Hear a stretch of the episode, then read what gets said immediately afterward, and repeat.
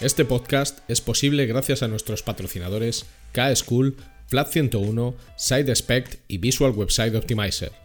Gracias por su apoyo a la comunidad CRO y CXO.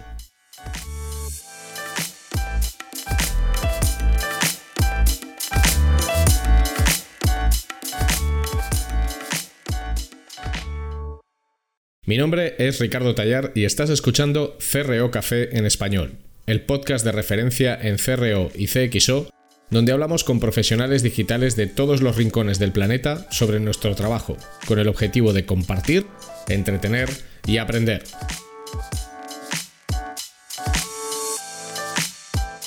Este es el séptimo episodio de la primera temporada de CRO Café en español. Bienvenidos. Hoy está con nosotros María Isabel Murillo, CEO en Usaria, con quien vamos a hablar de la importancia de la investigación con usuarios y cómo puede ayudarnos a encontrar fricciones y puntos de mejora en productos y servicios digitales.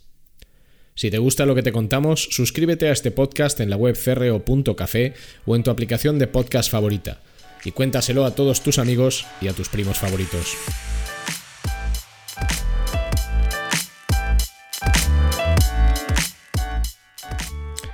Hola María Isabel, bienvenida a CRO Café en español. Hola Ricardo, muchas gracias por la invitación.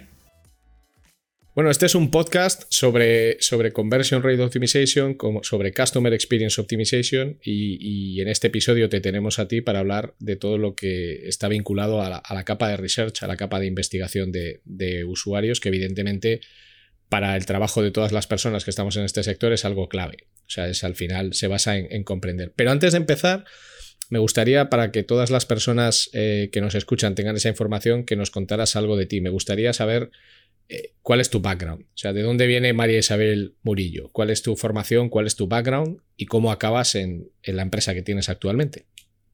Vale. Bueno, pues eh, mi, mi, historia es un desenlace de casualidades una tras de la otra. Yo estudié comunicación social y periodismo. Siempre quise estudiar comunicación, em, siempre lo tuve claro y lo volvería a estudiar. Em, creo que la comunicación es una carrera que lastimosamente siento que en general termina siendo muy venida a menos cuando la comunicación es lo que nos mueve al final, a todos. Eh, y casi que de eso depende todo lo que hacemos. En ese momento em, yo decidí estudiar comunicación porque em, quería contar historias. Me apasiona contar historias y quería hacerlo de alguna manera eh, fuera escrita, audiovisual. Em, y, ese era mi énfasis también. Eh, siempre me interesó muchísimo el periodismo. Pero hace muchos años, todavía en mi último año de universidad, terminé aterrizando por casualidad en mi primer trabajo, como antes de mis prácticas, en un parque tecnológico, probablemente el primer parque tecnológico que existió en América Latina, em, en Cali, Colombia, donde se desarrollaban emprendimientos de base tecnológica de lo que te imagines, eh, desde software contable hasta videojuegos, hasta temas de realidad aumentada, servidores, eh, infinidad de cosas, videojuegos, eh, y yo entré allí a hacer algo que la verdad no estaba en mis planes y de mi carrera era lo que menos me gustaba, que era hacer eh, comunicación corporativa. En ese camino yo, em, parte de mis roles, digo, era practicante y tenía cosas muy básicas en un principio como, bueno, hay que poner las noticias en la intranet hay que invitar a la gente a que vaya a las capacitaciones. Hay que hacer notas de relaciones públicas y de free press de los emprendimientos. Entonces yo tuve que empezar a aprender un montón de tecnología, de lenguajes de programación, em, de infinidad de cosas relacionadas al mundo eh, de la tecnología que se me hizo fácil porque si estas son cosas que tú vas entendiendo con el tiempo, pero cuando yo veo para atrás eh, cuando era niña, pues digo, yo soy de la generación que no tuvo internet y luego sí tuvo internet. Eh, entonces yo fui, por ejemplo, pues la primera de mi salón, yo soy de una ciudad eh, pequeña en Colombia que se llama Cartago, y fui la primera del salón que tuvo internet, la primera que tuvo computadora en su casa. Entonces, cuando yo pienso eso hoy en retrospectiva, pues yo tenía una facilidad, se me facilitaba mucho la tecnología, muchísimo. Entonces, claro, llegar a este nuevo trabajo, a pesar de que no era lo que yo estaba buscando, se me daba muy bien. Y empecé a absorber todo ese conocimiento alrededor de tecnología y luego me empezaron a asignar eh, roles eh, ya más relacionados a, mira, estamos rediseñando la intranet, entonces, ¿por qué tú no coordinas el proyecto? Estamos rediseñando X portal, entonces, ¿por qué tú no coordinas el proyecto? Y empecé yo siendo estando muy joven, con 20 años, eh, a estar en medio de eh, ingenieros y diseñadores eh, coordinando esos dos lados. Entonces empecé a trabajar en ese puente tan interesante entre la tecnología y el diseño, sin saber que eso tenía un nombre. Y, y, nada, a partir de allí em, me empecé a involucrar. Empecé a estar muy relacionada a tecnología y todos los proyectos en los que estuve involucrada en adelante tenían eh, esa relación. Y yo, por ejemplo, empecé a hacer eh, wireframes sin saber que se llamaban wireframes, pero por tratar de hacerme entender, hacía, por ejemplo, estructuras, los hacía en Excel. Eh, porque como que decía, bueno, aquí voy juntando filas y columnas y esto es más o menos para que la gente lo entienda. Y desde mi background en comunicación, eh, me interesaba mucho que lo que, lo que sea que estuviésemos eh, diseñando y construyendo se entendiera y fuera fácil y, la gente encontrara em, lo que necesitara a la mano. Em, que al final pues son mucho, como te digo, bases de la comunicación. Y a partir de allí eh, me encarrilé bastante en esto y nunca paré. llevo ya, yo creo que unos 14 años, eh, ya casi 15 en esto. Em, y nunca paré y me fui involucrando cada vez más y más y más y más en esto. Eh, me ayudó mucho también, eh, hoy viéndolo en retrospectiva, ese primer trabajo que tuve, porque de hecho, pues de eso fue un semillero impresionante para una cantidad de gente que hasta la fecha me sigo encontrando pasan los años y llego a algún proyecto y resulta que me encuentro con alguien que conocí hace casi 15 años en Cali cuando eh, yo era practicante. Luego, hace 10 eh, años, no, hace ya casi 11 años, eh, en el 2010, me fui a México. eso también resulté en México por otra serie de casualidades que pues no te voy a contar porque me dan las 11 de la mañana aquí contándote mi vida, pero eh, por amigos que había tenido en otros viajes antes, yo viví en Buenos Aires un tiempo, entonces allí conocí muchos amigos mexicanos y por esa relación terminé yéndome a México, eh, donde en principio yo me iba a ir a hacer una maestría en comunicación, eh, pero algo pasó con esa convocatoria, finalmente no la abrieron para ese año y terminé eh, entrando a hacer una especialización en marketing digital que resultó tener varias materias de usabilidad, de diseño de interfaces, eh, etc. Allí conocí a dos personas que han sido muy importantes en mi carrera. Eh, Marta Silvia del Río, mexicana, que era la directora de ese programa, y ella pues me introdujo a todo este mundo. Y también conocí a Luis Carlos Aceves, que es el fundador de Usaria, y con quien empecé a trabajar en ese momento, que fue mi profesor. Em, entonces allí, cuando yo empecé a ver estas clases, todo empezó a hacerme mucho clic. Por supuesto, yo ya había, sabía de algunos conceptos, tampoco es que no tuviese ni idea, pero yo ya sabía que era usabilidad, como que más o menos me ubicaba por eso. Hace 10 años se hablaba únicamente de usabilidad, olvídate de que hablar de experiencia de usuario, eh, diseño de servicios, customer experience y todas estas cosas que hablamos ahora que nos parecen tan normales, pero pues francamente hace 10 años no, no eran lo que es hoy. Eh, entonces, esto empezó a hacerme mucho clic con temas que yo ya venía trabajando y entendí que esas metodologías que yo usaba de alguna manera, muy intuitivamente, tenían un nombre, tenían una razón de ser eh, y aprendí lo más importante que fue las personas están en medio y para realmente hacer esto pues tú tienes que involucrar a las personas.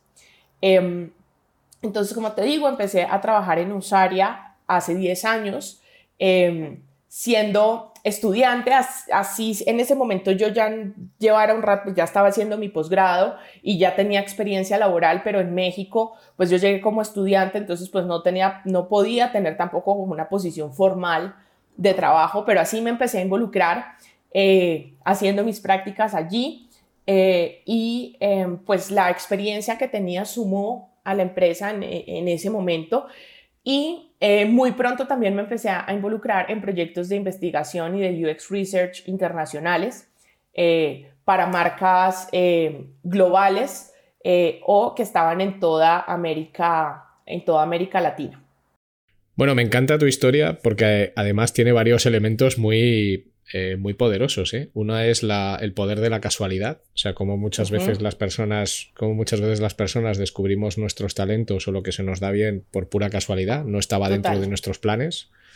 Eh, y luego hay algo que, que, has dicho que a mí me parece crucial y soy un creyente al 100% de esto, que es utilizar los códigos de comunicación adecuados para que las cosas se entiendan. O sea, yo de hecho soy, una, soy muy pesado porque digo, el problema muchas veces está precisamente en ese puente que decías tú, que cuando un diseñador habla con un desarrollador, el problema es que no hablan el mismo lenguaje y tienes que conseguir que hablen el mismo lenguaje. Y en la tecnología y en nuestro trabajo, algo muy importante es la didáctica. O sea, tú tienes que ser capaz de explicar lo que haces para que cualquier persona pueda entenderlo, porque si no es así, no se aprecia el valor de las cosas.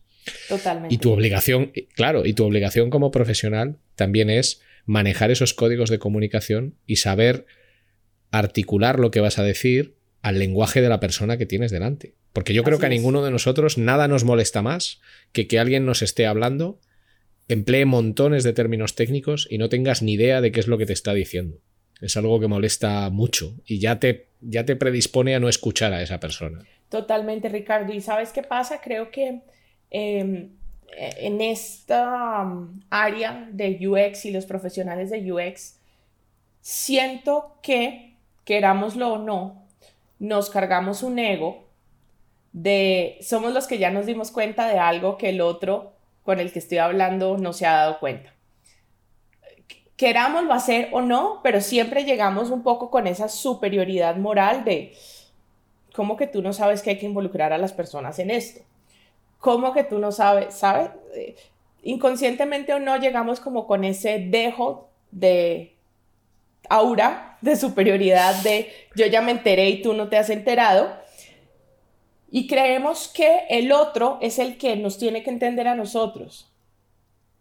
¿Por qué? Si, nosotros, somos los si nosotros somos los recién llegados. Creo que también eh, pues implica un esfuerzo nuestro como profesionales de bajar el nivel de la conversación y, entender primero al que tengo al frente y su lenguaje. Exacto. Que en ese sentido yo agradezco mucho la escuela que tuve porque eso me permitió, imagínate, yo tenía 25 años cuando empecé en Usaria, una, un año después de la historia que te acabo de contar, regresé a Colombia eh, y junto a Natalia Vivas, que fue mi socia hasta el 2017, eh, abrimos la oficina de Usaria en Colombia. Y empezamos también una etapa de emprendimiento eh, y de hacer empresa que tampoco estaba en mi radar. Y, esto me gusta contarlo porque muchas veces la gente te pregunta, ¿y cómo llegaste aquí? Y la gente está esperando una, una historia como que algún día yo me desperté con una gran idea de hacer una empresa y no fue así. Hay diferentes maneras de llegar a, a, a hacer lo que, lo que puedes llegar a hacer no hay un único patrón y está bien las casualidades. Sí, a veces la gente está esperando como que, ay, ocurra un milagro o un día te ilumines. A veces es tomar las oportunidades que, se te presentan. Em, y bueno, decía que agradezco mucho ese, ese inicio en la carrera porque cuando empecé la compañía yo tenía 25 años. Imagínate, si todavía a veces entrar a ciertos sectores eh, te ven demasiado joven, en ese entonces, 25 eh, años, eh, mujer, llegar a unos departamentos de tecnología con un montón de señores que te miran con, pinta de esta criatura que, que, va a querer venir a, decirnos a nosotros, pero yo ya haber tenido toda esa exposición a tecnología, a diferentes lenguajes, eh, yo nunca aprendí a programar, probablemente alguna vez en la universidad, algunas cosas, eh, pero sé muy bien cómo funciona, sé para qué sirve cada lenguaje, eh, sé cómo funciona la tecnología y qué se necesita y qué es fácil de hacer tecnológicamente y qué es difícil de hacer tecnológicamente. Entonces, creo que eso es muy importante, o sea, entender el tema del otro lado para que tú te puedas comunicar y tengas los suficientes argumentos para tener una conversación al mismo nivel de la persona que tienes al frente. Porque si bueno, no, yo soy, eh, yo soy, no, no, lo vas a lograr. Bueno, yo soy 100% fan de este discurso, porque es lo mismo que creo yo. O sea, y, es lo que te digo, este, has dicho algo que también es muy importante, que es entender la tecnología. Eh, o sea, entender la tecnología es clave porque si no, realmente no estás capacitado para llevar a cabo un proyecto, porque no comprendes el ámbito en el que ese proyecto se va a desarrollar. Entonces, no se trata de que sepas programar. Yo siempre cuento una historia de que es mi primer jefe. Mi historia es muy parecida a la tuya, muy, muy, muy parecida, muy de casualidades, de estar en el momento adecuado y tal, y sobre todo de no tener planes, porque yo creo que el problema que tenemos muchas personas es que haces planes y entonces si no haces exactamente lo que está en tus planes, sientes que te estás traicionando a ti mismo. Eh, y eso hace que a veces te pierdas cosas muy buenas como, como lo que te, como tu historia, ¿no? Entonces yo siempre recuerdo que mi primer jefe me regaló un libro sobre el protocolo TCP/IP. Y a mí aquello se me hizo infernal porque era un libro tremendamente técnico, pero me ayudó a entender cómo funciona Internet. Entonces, precisamente eso me dio esos argumentos que tú comentas para cuando luego tenía que tener una conversación con un ingeniero o con alguien de telecomunicaciones y podía decirle, hey, yo no sé cómo se programa esto, pero entiendo su lógica de funcionamiento. Por lo y, y, fue muy bien, y fue muy bien. También yo creo que los aprendizajes muchas veces, las personas decimos lo que queremos, y rara vez decimos lo que necesitamos. Porque lo que necesitas son cosas que te suelen pasar por accidente o que te obligan a ello. o sea, no, no, suelen ser, cosas que voluntariamente quieras, quieras hacer. Pero me parece una historia muy, muy chula y, también en parte inspiradora, ¿no? De, de, no buscar tu camino, sino dejar que tu camino te encuentre a ti. Sí, sí, sí. Y por ejemplo, mira, yo te soy sincera, Ricardo. Cuando yo empecé la, empresa, em, yo siempre pensé que yo no era capaz ni siquiera de vender un brownie. O sea, yo decía, ¿vender?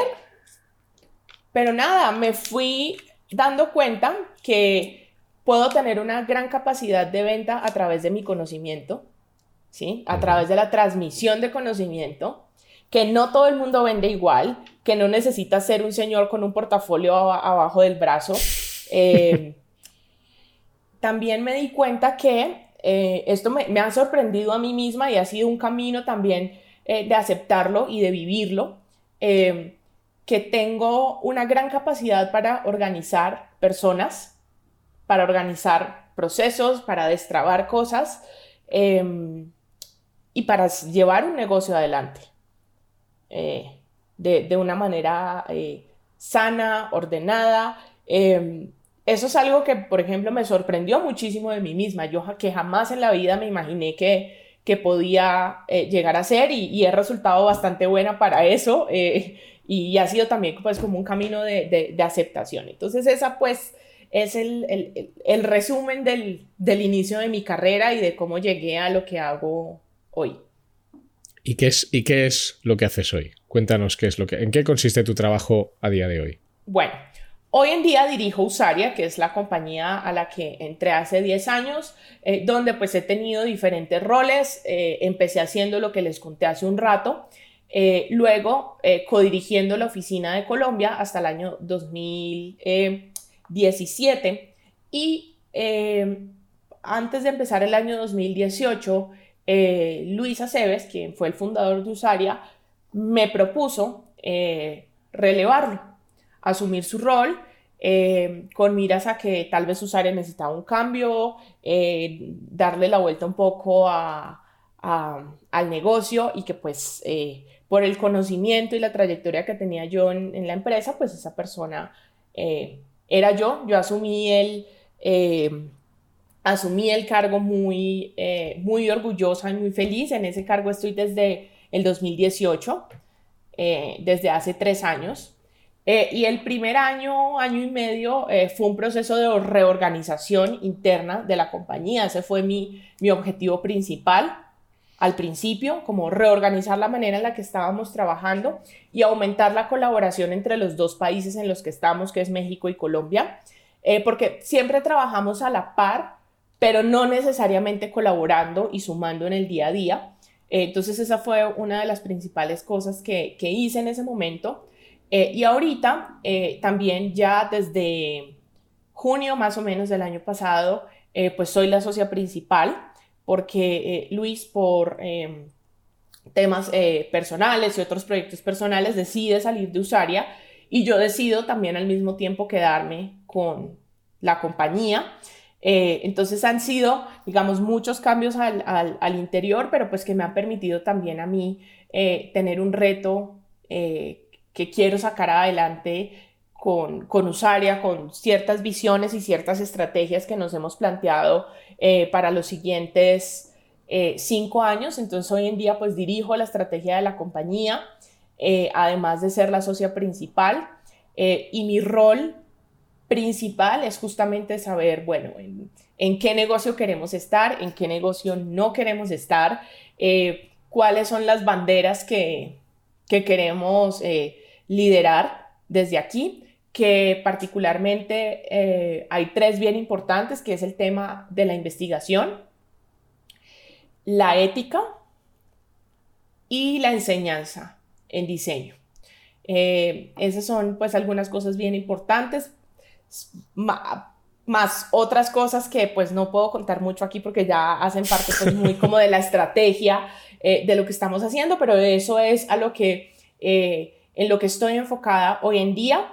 Eh, aún todavía eh, estoy involucrada eh, con el equipo de trabajo en, algunas cosas, como guiando a veces el día a día de los proyectos, o no tanto el día a día, más bien como los enfoques y, haciendo muy de coach para el equipo sobre cómo enfrentar ciertas situaciones o cómo enfocar algún proyecto. y digamos que también terminando de formar a, al equipo. Eso es en lo que ando hoy en día.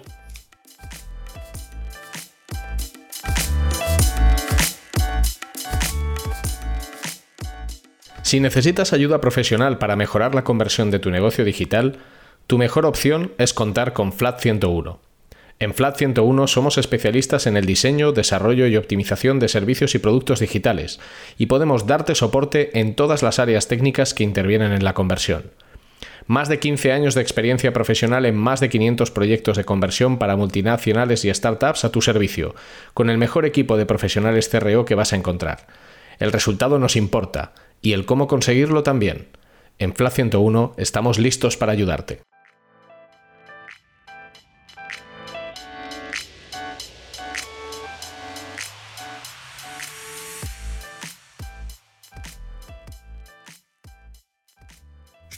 Bueno, que no es poco. A mí me, encanta tu visión y, creo que tendremos que hablar fuera de este podcast porque de verdad que nosotros, nuestra forma de hacer las cosas es muy, muy similar a lo que cuentas y también creo mucho en la parte de, la ética en los negocios, que es algo que desgraciadamente escasea, eh, y, también en la en la enseñanza y en la responsabilidad didáctica de los profesionales que nos, que nos dedicamos a esto.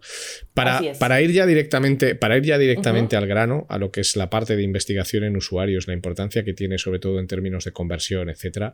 Eh, de los clientes que tienes o del escenario que conoces del ecosistema, o sea, ¿cuáles son las técnicas de investigación más empleadas en este momento eh, y cuáles son los objetivos que las empresas generalmente persiguen con esas técnicas de investigación. ¿Qué es lo que más se hace en general?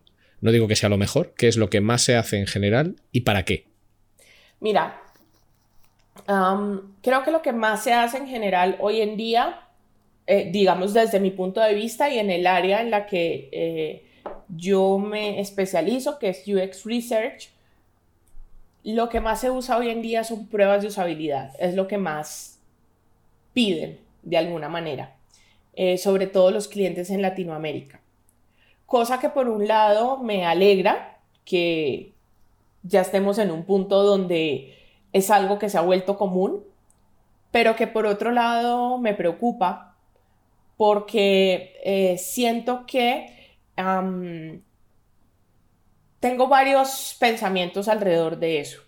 El primero es que las pruebas de usabilidad no es la, no, es la única técnica que existe ni sirve para todo.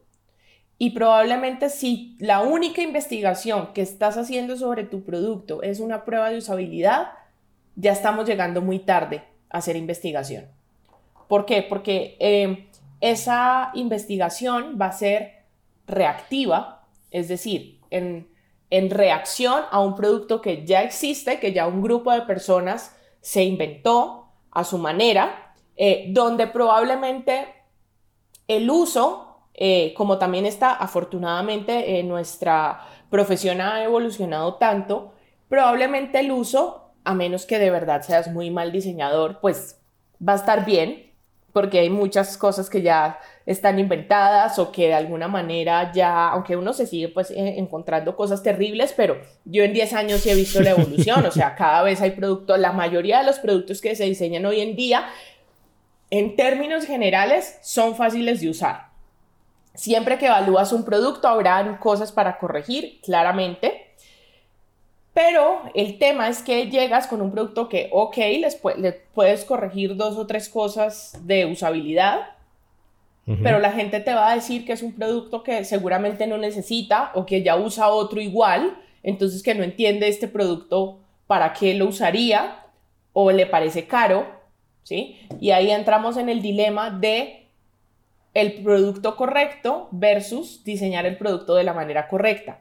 Entonces, creo que hoy las compañías han avanzado mucho en diseñar el producto de la forma correcta, ¿sí? Además, con pues todas estas ceremonias y cosas que cada día hay eh, más, que ya parecemos una religión, con todas las ceremonias que hacemos eh, cuando diseñamos algo, pero eh, hay muy poco énfasis en la investigación antes de, la investigación en verdad a, antes de construir cualquier cosa, entender problemas, entender necesidades. Ahí nos estamos quedando eh, bastante, bastante, bastante cortos.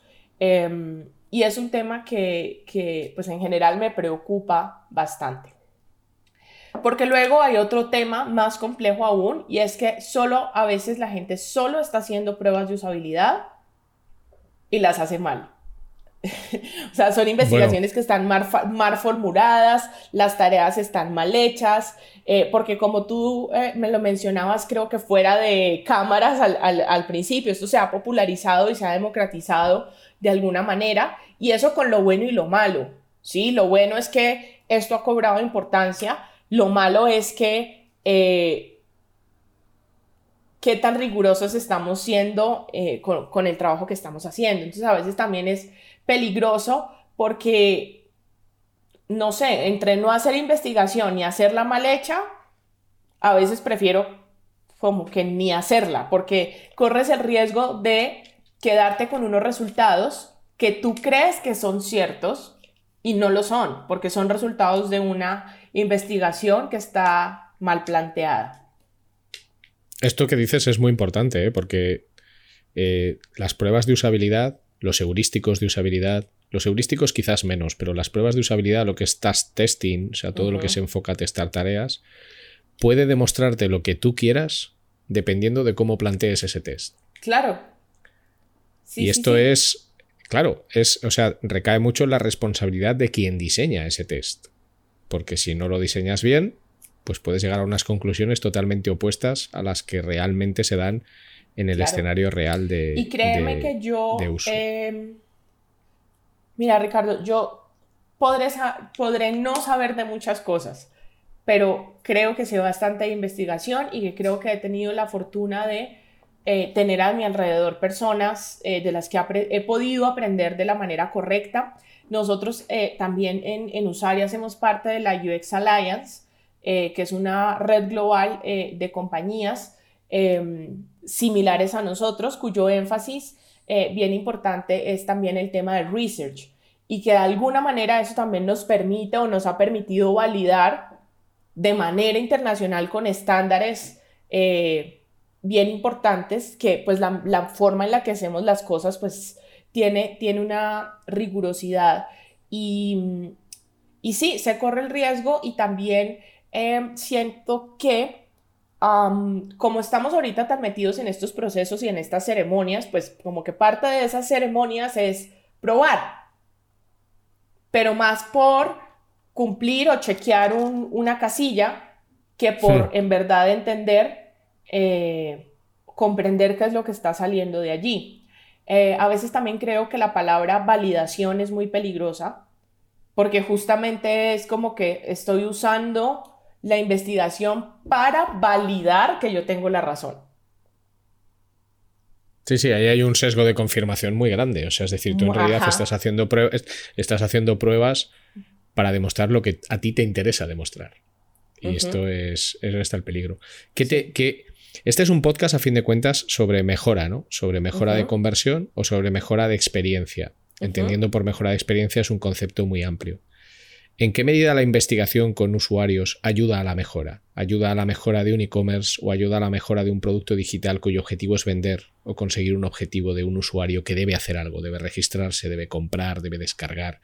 ¿Por qué es importante invertir en investigación con usuarios para mejorar? Mira, eh, Lo primero es que siempre que tú vayas a hacer investigación con la disposición de en verdad aprender y no de confirmar, ¿sí? Siempre vas a traer algo y siempre te vas a sorprender de cómo la gente usa tu producto o cómo tu gente podría llegar a usarlo. A veces tú tienes, eh, por supuesto, las, las estadísticas y tienes datos que por supuesto son muy importantes pero es que los datos no son los que se sientan eh, a comprar eh, un libro para el cumpleaños del novio. ¿Sabes? Los, los, datos no tienen ni pies, ni manos, ni, ni cabeza, ni se sientan a usar un producto.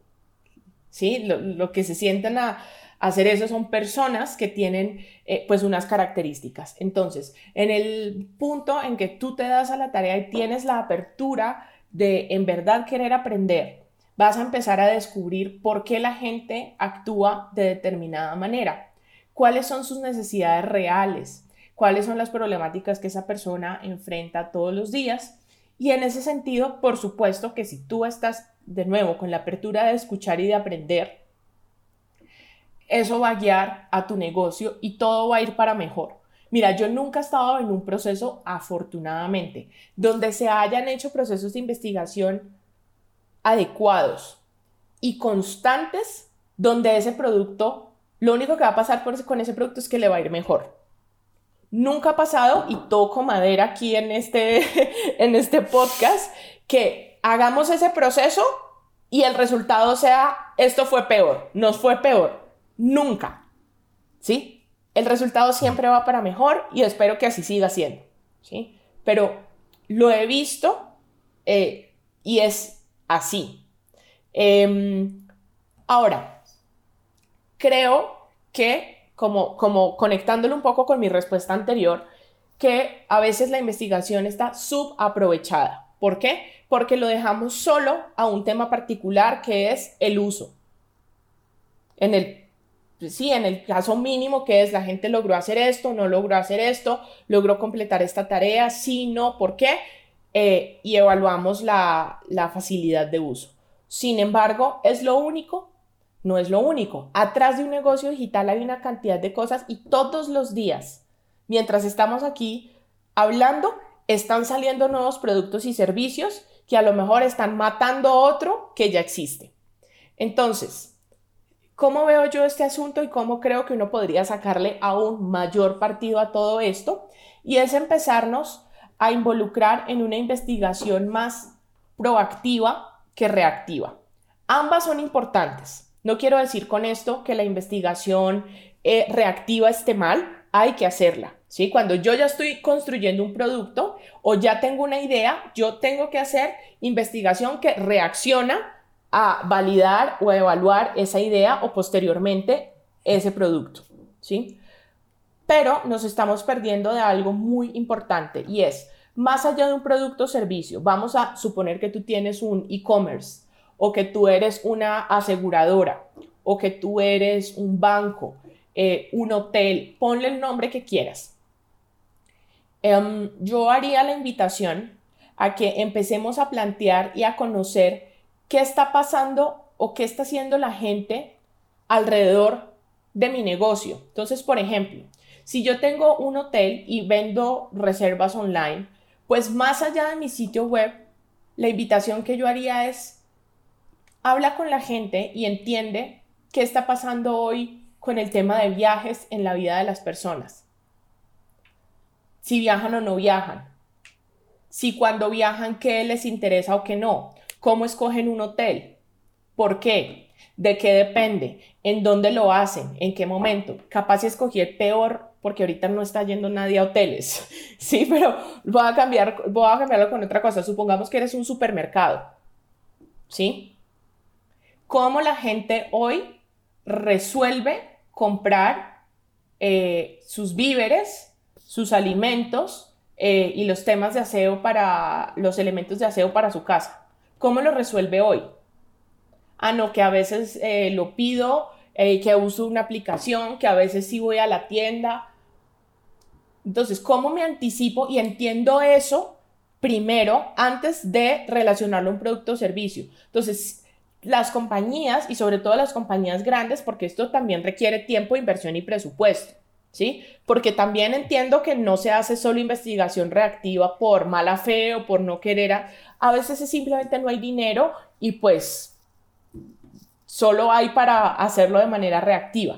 Pero compañías grandes siento que están desaprovechando el tiempo, ¿sí? Enfocándose solo en datos y en...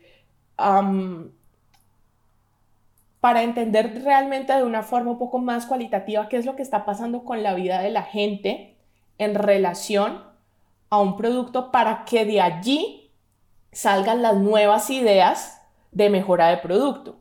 No de una sala de juntas donde alguien cree o donde es que acabo de llegar de una convención en no sé dónde, entonces ahora lo que te oh, paren todo porque ahora lo que hay que hacer es, si el jefe o la jefa fue a un viaje y se trajo pues la novedad y entonces ahora vamos a trabajar en esto, ¿sí? Entonces siento que... Es la realidad. Eh, el, mira, le estamos delegando tanto hoy en día los datos y, y creo que se pueden hacer cosas maravillosas eh, sin ser nuestra área más de, es decir, nuestro enfoque es mucho más cualitativo que cuantitativo, eh, pero entendemos, por supuesto, los datos y entendemos la importancia, pero creo que les cargamos demasiada responsabilidad, ¿sí?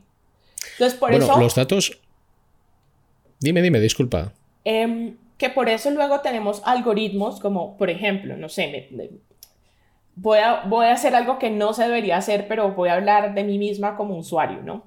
Eh, a mí me encanta el cine y me encantan las series desde hace pues, muchos años antes de que se popularizaran las plataformas.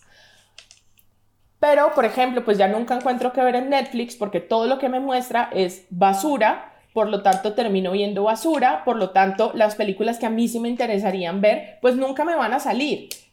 Pero yo lo entiendo porque como sé de esto, sé lo que hay detrás de ese algoritmo. Digo, esto pues me va a seguir recomendando basura en estos, hace unos, unos meses, durante la pandemia, dije, empecé a buscar las películas que a mí me gustan y que las he visto y las empecé a calificar manualmente y dije, voy a ver si logro cambiar este, lo que el sistema está aprendiendo de mí, porque lo que me recomienda, pues, es basura, porque es un círculo vicioso de basura para mí. Eh, y entonces, pues, en eso yo ya terminé, mira, yo tengo HBO, eh, eh, tengo Amazon, Disney Plus, o sea, todo lo que salga, porque pues es de las cosas que más me gusta. Eh, y, y, digo, bueno, si Netflix lo único que está aprendiendo de mí, por ejemplo, es datos, pues a lo mejor no sabe de mí lo suficiente. Y a lo mejor en algún momento me voy a ir. Bueno, no, sin, sin duda, sin duda. O sea, yo, yo creo, los datos, a mí me gustan mucho los datos, llevo muchos años trabajando con los datos, pero los datos, hay un problema de concepto. Los datos no son información. Los datos, los datos son volumetrías, son cantidades, son porcentajes. Los datos son elementos que te demuestran cómo está funcionando algo en un momento dado en un contexto de métrica, en un contexto numérico. Lo que tú necesitas para tener información es el contexto de esos datos. Y el contexto de esos datos es la investigación, es el research, es el UX. ¿De qué me sirve a mí saber que en un supermercado online entran 5 millones de usuarios todos los días? ¿O de qué me sirve a mí saber que en una marca de moda hay un bolso que tiene medio millón de visualizaciones al día? Ni me sirve de nada, ni me dice nada. Lo que me sirve y me dice es tener esos datos, tener esos números, pero tener también el contexto de uso, el research. Y, me, encanta, lo que has contado porque, porque ahora las empresas se centran en voy a resolver un problema que tengo y soy reactivo, pero se centran muy poco en la investigación proactiva, que en realidad en muchas ocasiones es la llave de la innovación. totalmente. Es que, es que de ahí debería venir, ¿sí? Entonces te pierdes absolutamente. Si no lo haces, en cualquier momento perdiste tu negocio, ¿sí? Porque si te salió alguien eh, que que está viendo lo que tú no, no viste. Y eso pasa sobre todo en las compañías grandes y en las compañías tradicionales, que pues no es ningún secreto que empezaron a salir startups por todos lados con mucha más flexibilidad y con mucha más, eh, digamos, capacidad de observar lo que pasa hoy, también pues por su forma de trabajar mucho más simplificada a una compañía grande y pues se les están quedando con el pastel, eh, básicamente. ¿Por qué? Porque no hay esa visión de, a ver, revisemos em, mi negocio de nuevo de una manera proactiva. Si yo tengo un negocio de ropa, ¿sí? ¿Cómo la gente consume ropa hoy? ¿Qué hace? ¿Por qué? En su día a día. ¿Qué ha pasado con la compra de ropa durante la pandemia? ¿Cómo, cómo, se, ha, cómo se ha vuelto la relación de las personas eh, con la ropa.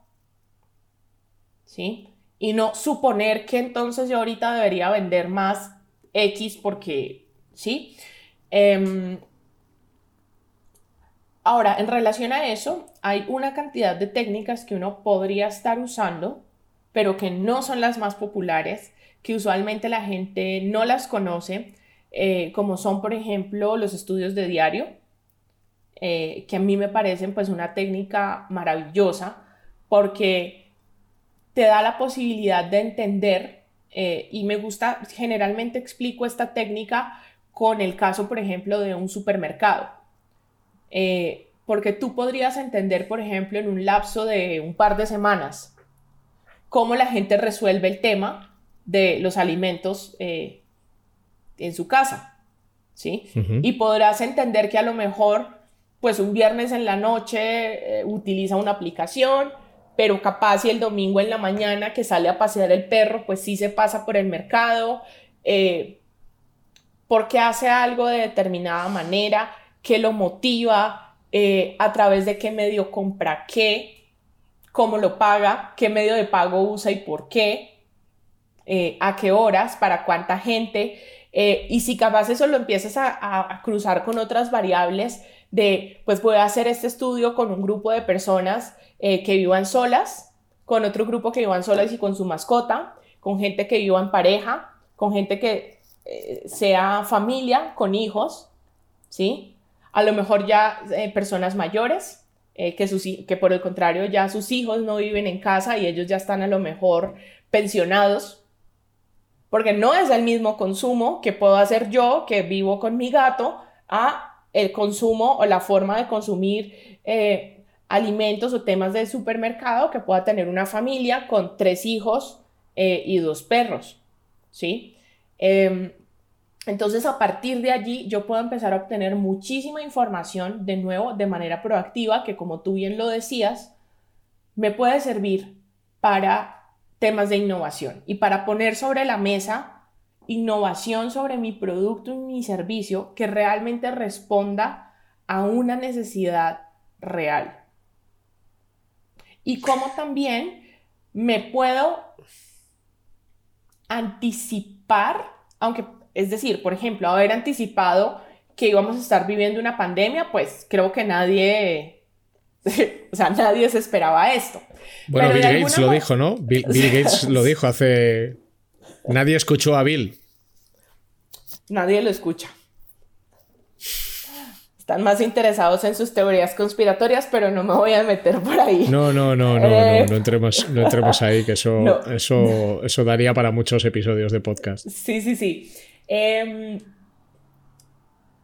pero em, si yo hago algo de alguna manera un poco más proactivo, también entendiendo no solo la gente, sino qué está pasando en el mundo, las tendencias, un poco hacia dónde va todo esto, ¿sí? Que esto está muy conectado con algo que se ha empezado a popularizar también ahorita y es el tema de diseño de futuros y es cómo a través de las tendencias y de las perspectivas yo puedo entender qué es lo que está pasando en el mundo. ¿Sí? Vamos a, vamos, sí, sí, está claro. yo soy muy fan del diseño de futuros. Vamos a hacer un ejercicio de diseño de futuros. Te lo propongo. Es, ¿cómo crees tú que será la investigación con usuarios dentro de 10 o de 20 años? Mm. ya no habrá usuarios que investigar, serán todo máquinas. Eh, la investigación con usuarios será más tecnológica. Seguiremos recurriendo a la etnografía y a la observación eh, para encontrar patrones de comportamiento. Estará todo gobernado por algoritmos eh, que decidirán todo por nosotros. yo creo que, siendo realista, creo que hacia allá vamos, a estar gobernados por algoritmos. Eh, sí, ahora, si yo lo pienso desde lo que yo esperaría y desde mi visión de futuro, a lo mejor optimista, es que le metamos más humanidad hoy que la necesitamos más que nunca porque pues los algoritmos nos están gobernando, ¿sí? Y que podamos tener eh, un componente más de ética también sobre la responsabilidad de lo que hacemos, o sea, cuál es el impacto, por ejemplo, o más bien nos invitaría a pensar si nos van a gobernar algoritmos que nos pueden traer cosas buenas porque nos pueden facilitar muchas cosas, ¿qué es lo peor que nos puede pasar? O sea, si a ese algoritmo o a ese producto o a esa tecnología le va muy bien, ¿qué es lo peor que nos puede pasar a nosotros como humanidad? Que probablemente son muchas cosas y muy tristes, como estar cada vez estar cada vez más solos, estar cada vez mm, eh, no sé, con sobrepeso, porque pues ya no nos vamos a mover eh, para ningún lado y vamos a quedar como eh, esta gente que sale en Wally, ¿sabes? La película que no se mueven a ningún lado. Sí, sí. Entonces, creo que cada vez vamos a estar más inmersos en eso. Creo que hay muchas cosas que probablemente vamos a poder probar y experimentar a través de VR, por ejemplo. Eh, que eso me parece bien interesante, pero eh, mi preocupación alrededor de todo eso es, eh, y, por lo que yo espero trabajar en los próximos años de mi carrera, es que eso que hagamos y esas, todas esas facilidades que vienen con la tecnología estén acompañados de un componente ético importante. Para que, pues, como te digo, esto no termine destruyéndonos como humanidad, porque pues ya estamos en un punto eh, bien peligroso eh, de estamos llegando a una línea eh, compleja donde se requiere también gran responsabilidad con lo que estamos haciendo con la tecnología.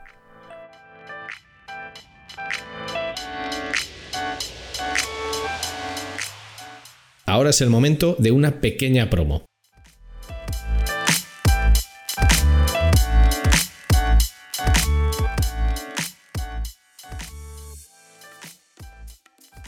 SideSpect te ofrece una solución única a nivel mundial en el campo del testing AB, la personalización y la recomendación para tus usuarios. SideSpect funciona de forma server-side, sin necesidad de scripts de ningún tipo, lo que garantiza un rendimiento óptimo. La solución de SideSpect elimina retrasos y la posibilidad de cualquier efecto flickering. Y esta aproximación también garantiza que la actual y las futuras reglas de seguridad de cualquier navegador como ITP y ETP no impactarán en tus experimentos. Para más información, visita sitespect.com.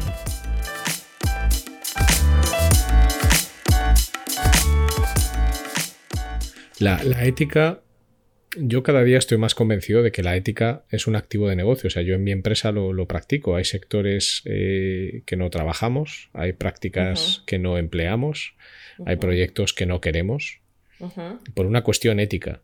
Y luego hay algo que a lo mejor no es muy popular decirlo, pero hay un momento en el que la forma de gestionar la comunicación por Internet, la exposición sobre todo de, los niños a determinados medios o a determinados mensajes que consumen en Internet, llegará un momento en que tendrá que empezar a ser regulada. Aunque, aunque, esto, es muy, aunque esto es muy impopular, porque el nivel de exposición es muy alto y al final ahí hay un riesgo futuro grande en los mensajes que están consumiendo ahora. En, en, o sea, yo sé que este es un discurso como muy censor, pero no hay que confundir, eh, eh, o sea, no es censura, es regulación. O sea, igual que tú en la televisión, a según qué horarios no puedes publicitar según qué cosas. Claro. Porque objetivamente, porque objetivamente son perjudiciales, para, sobre todo para, los menores, ¿no? Pero bueno, mm, es un tema delicado. Es un tema delicado y el, el diseño de comunicación o el diseño de cómo plantear esto a medio plazo yo creo que tendrá mucha relevancia porque es un problema real y todas las eh, todos los niños que han nacido a partir del año 2005, 2006, 2007 que se han criado ya no con canales de televisión, sino con YouTube y con, otro tipo de consumos, están expuestos a algo que en algunas ocasiones puede ser eh, tremendamente peligroso para ellos. Y además lo hacen de la mano de unos padres que no tienen la suficiente información ni la capacidad para filtrar. Así es. Em, Pero bueno, habrá que ver hacia dónde evoluciona todo. Esperemos que no lleguemos a ninguna línea roja. Ojalá que no, y creo que el no llegar a esa línea roja también depende de nosotros. O sea, creo que tenemos una responsabilidad importante en, en cómo cuestionar todos los negocios en los que estemos, Ricardo. Yo creo que más allá, y te entiendo perfecto cuando dices hay, hay negocios que no hacemos, hay gente con la que no trabajamos, hay marcas con las que mm, preferimos no trabajar, pero puede ser gente que tenga una buena intención, pero atrás de esa buena intención, sin saberlo, por resolver un problema, a lo mejor destapamos tres. Hmm. ¿Sí? Totalmente, sí, sí, totalmente. Por ponerte un ejemplo pequeñito y hasta muy personal. el año, bueno, hace unos meses tuve que, bueno, fui a consultar una doctora la que, con la que eventualmente voy, que me ayuda con temas como de, mi alimentación y de bienestar y ese tipo de cosas.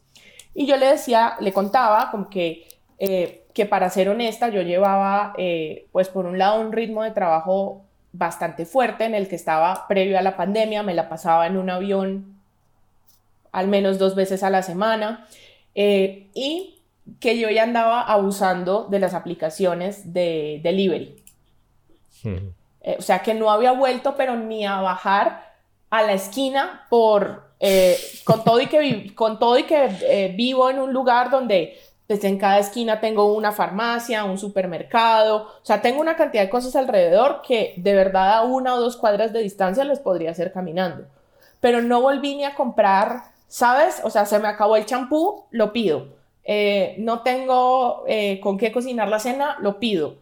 Em, y ella me decía, mira, eh, mi que su esposo me contaba, mi esposo también es médico, eh, y me dice, créeme que tenemos muchas ganas de hacer una investigación para, para dar cómo esas aplicaciones han aumentado la obesidad en la gente. Porque ahora la gente no se mueve a ningún lado. Entonces, claro, por un lado te están facilitando la vida, que yo decía, ay, qué maravilla, que ahora eh, todo lo puedo pedir y todo me llega a la puerta de mi casa y yo que me la paso viajando y no tengo tiempo. Pero eso me está destapando cuatro o cinco problemas más, que es la hora que todavía no me he podido deshacer de ellos. Totalmente. Sí, sí. Es así. O sea, toda cara, toda moneda tiene dos caras, ¿no? Y, es esto. Bueno, por ir. La verdad es que nos podríamos pegar muchas horas hablando, pero por ir concluyendo, me gustaría pedirte. Eh, antes, de, antes de, pasar al bloque de despedida, me gustaría pedirte que nos dijeras, sobre todo en temas de e-commerce o de conversión, de negocios digitales muy enfocados a la venta, cuáles son los principales pain points, los principales puntos de dolor, los principales problemas que sueles encontrarte al hacer research con usuarios. ¿Dónde están esos, esos lugares comunes en los que todo el mundo sufre muchísimo cuando tiene que manejar un e-commerce o cuando tiene que manejar un, producto de venta digital? Ah, sí, mira, yo creo que, por ejemplo, uno de los retos está en los temas del pago y de las pasarelas de pago, sobre todo cuando está intentando ingresar a un nuevo mercado, eh, un e-commerce que no es local. ¿Por qué? Porque generalmente no se toman el trabajo de hacer un proceso de contextualización y localización y entender cuáles son los medios de pago que se usan, por ejemplo, en ese país. Entonces, eh, resultas teniendo un e-commerce que ofrece unas tarjetas, luego tu tarjeta no pasa porque o no reconoce que es internacional o te está ofreciendo unos medios de pago que en tu país no existen, ¿sí? Eh, o que, por ejemplo, en países como en México y como Colombia, que aún el manejo de efectivo y que no todo el mundo tiene una tarjeta de crédito. Eso ha empezado a cambiar ahorita con toda esta cantidad de productos donde ya cada vez es más fácil obtener una tarjeta para comprar por internet. Eh, pero aún la gente, hay mucha gente eh, que, que le sigue costando, no todo el mundo tiene una tarjeta de crédito. Entonces hay gente que te quiere comprar, pero no puede. O sea, no, no te compran no porque tu sitio sea malo o porque no entiendes, porque no puede, porque no le estás ofreciendo un medio de pago que responda al medio de pago que esa persona usaría. Que a lo mejor no es una tarjeta de crédito, pero aquí hay una cantidad de otras formas, como que te pueden dar un código y lo puedes ir tú a pagar a la tiendita de la esquina, por ejemplo. ¿Sí? Em, y, y, a lo mejor no, no existe. Eso es uno de los eh, pain points que creo que se habla poco de eso, pero que lo encuentro, eh, lo encontramos bastante común. Em, porque también, como te digo, tenemos la posibilidad de, de testear bastante seguido eh, productos, e-commerce, eh, temas transaccionales que están intentando llegar a, a estos países. Entonces, ese sería uno al que creo que hay que prestarle bastante atención. eso relacionado también al tema de localización y de contextualización. ¿sí? Creo que, los problemas mayores vienen cuando son, eh, por ejemplo, temas internacionales. Entonces, a veces te puedes quedar en un formulario. Fíjate, problemas tontísimos de usabilidad. Te puedes quedar en un formulario porque le estás pidiendo un dato que en ese país no se usa. ¿Sí? Um, ese también es algo bastante común. Y por otro lado, algo que también sacó a relucir la pandemia aquí en, Colombia, en México, no sé, no sé realmente cómo, cómo habrá estado el asunto en España, pero que todo el mundo se volcó a comprar por internet y resulta que no hay capacidad. Entonces, yo diría que el tema de e-commerce en cuanto a diseño Mm, ok, hay cosas que se pueden mejorar, pero eso ya está inventado, Ricardo. O sea, comercio electrónico ya se lo inventaron. Eh, no estoy diciendo con esto que no puedan salir mañana con algo distinto, pero digamos que a nivel de interfaz, o sea, si hoy en día estás diseñando un mal, un e-commerce es porque, no sé, vives abajo de una piedra, porque esa vaina, como decimos aquí en Colombia, esa vaina ya se la inventaron, ¿sí? ¿Dónde deben ir los botones, los call to action? Todo es lo mismo. Independientemente si vendes patines, camisetas o televisores, ¿sí? Eh, para mí el reto está más atrás en tema de, servicio y cómo temas, eh, cómo todo lo que está conectado alrededor efectivamente funciona bien, ¿sí? Que son los tiempos de carga del, sistema, ¿sí? Mira, solo ayer me pasó, estaba intentando comprar unos equipos eh, para la empresa Y no pudiste. No pude porque no cargaba, se quedaba eternamente agregando al carrito, o sea, un tema que es de tecnología. Entonces, creo que eh, ah, el reto hoy está en cómo engranar todas las partes eh, del ecosistema, porque aparte, por ejemplo, los procesos de pago, pues eso ya salta al banco, ¿sí? Pero te dicen la típica de, es que no somos nosotros, es tu banco, a mí qué me importa, yo por qué tengo que ponerme a reflexionar si es el banco, si es la pasarela de pagos, si eres tú, yo al final te estoy comprando a ti.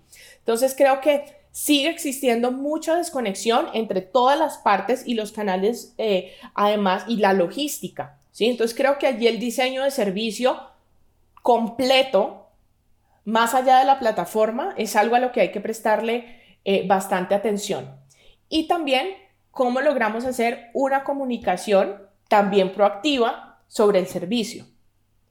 Porque, por ejemplo, yo creo que el problema no es tanto que a ti, por ejemplo, se te demore una entrega. Eso te puede traer líos, ¿sí? Pero no es tanto el problema que se te demore, sino que no te avisen oportunamente que se va a demorar. Correcto, sí, sí. Y en eso también creo que falla un montón.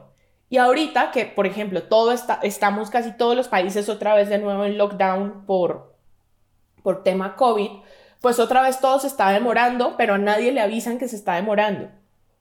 ¿Sí? Es que, además lo es, que, lo peor es que no es no tener información. O sea, muchas veces si tú sabes, tu comprensión hacia la situación es mucho mayor. El problema es cuando no sabes, porque cuando no sabes supones, y cuando supones tiendes a suponer eh, mal. Mal, ajá. Sí.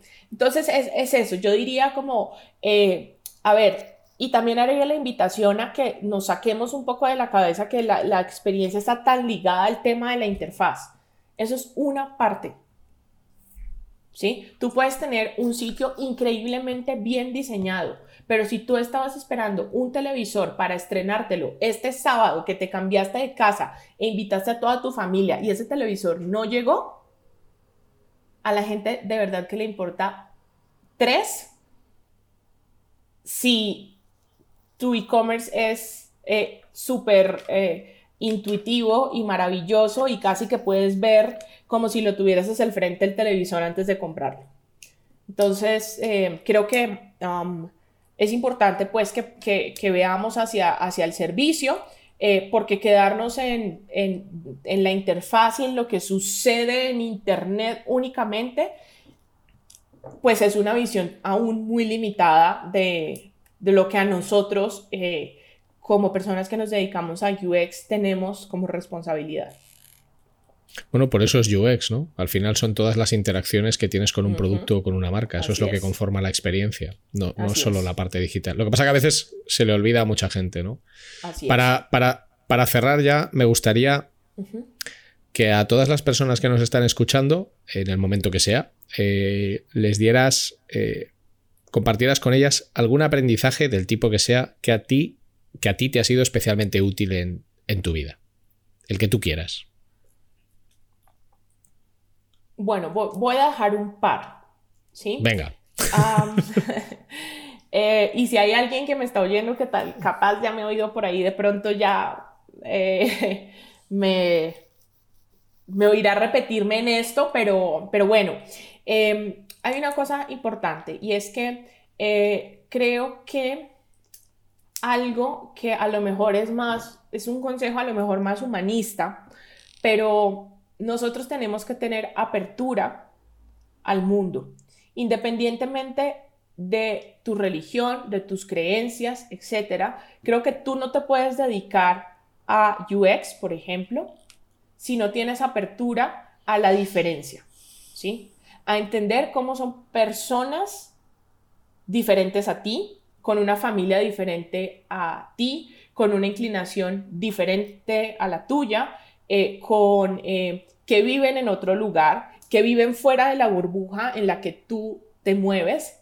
Entonces mi invitación es a que se abran al mundo de la forma, o sea, conociendo nuevas personas, conociendo nuevos lugares. Sé que en este momento es difícil y, y la gente dirá, ay, bueno, pero es que pues yo no puedo estar viajando. No se trata de eso. A veces en la misma ciudad en la que vives hay un universo de cosas que puedes hacer, como ir al parque date una vuelta en bicicleta, conoce cómo se mueve tu ciudad, ve a un museo, eh, no sé, eh, nútrete de cosas que te hagan abrir tu panorama, porque nosotros además tenemos una responsabilidad también eh, con las personas, o sea, de entender a los seres humanos, y yo no voy a poder entender a los seres humanos si yo solo me muevo con la misma gente todo el tiempo, ¿sí? Em, y voy a tener, como hablábamos, un poco de sesgo de confirmación de, pues, solo hago lo que, lo que yo conozco y creo que todo el mundo vive como yo vivo, y no es así. Em, y en ese mismo sentido, haría la invitación a nutrirse de comunicación. Lean, escriban y preocúpense cada vez más por aprender a comunicarse más y mejor. Eso les va a ayudar eh, eh, en todo, a ganar posiciones en su carrera, a llevarse mejor con las personas eh, y por supuesto a diseñar mejores productos, porque yo creo que uno no puede diseñar un producto bien si atrás de eso, eso está lleno de mala comunicación. Bueno, me parecen dos aprendizajes brutales y además universales, eh, que no están limitados a nadie. Y en cuanto a recursos, para terminar, ¿qué, cosas te gustaría compartir con nosotros que para ti sean especialmente útiles o referencias? Puede ser un libro, una película, un documental, eh, una obra de teatro, lo que tú quieras. ¿Qué recursos recomendarías a las personas que nos están escuchando? Mira, generalmente recomiendo libros, pero acá me voy a... voy a recomendar un par de podcasts. Hay uno que se llama UX Research MX, eh, que lo hace Darinka Buendía, em, mexicana. Eh, hace ya, un, yo creo que tendrá un año, dos años, eh, con énfasis en investigación, entonces creo que es un contenido bastante valioso en español, que vale la pena darle una vuelta. Hay otro podcast también de diseño en español que se llama Diseño y Diáspora. Eh, también bien, bien, bien interesante. creo que esas serían mis dos recomendaciones. Fantástico, fantástico. Bueno, yo por mi parte decirte solo que, bueno, me ha encantado tenerte en este episodio. Espero que podamos coincidir algún día en persona y si no, pues te volveremos a invitar cuando la situación. cuando las, bueno, independientemente de que la situación mejore o no, cuando, cuando podamos. Y espero que hayas estado a gusto y, que, para ti haya sido una experiencia positiva. Ricardo, muchas gracias. Eh, gracias por la invitación. Eh, un gusto conocerte, eh, así sea por aquí. Ya tendremos oportunidad de encontrarnos en algún momento. Y pues nada, encantada de, de haber estado aquí en tu podcast. Muchísimas gracias por tu tiempo, María Isabel. Un saludo muy fuerte y sigamos optimizando. Claro que sí.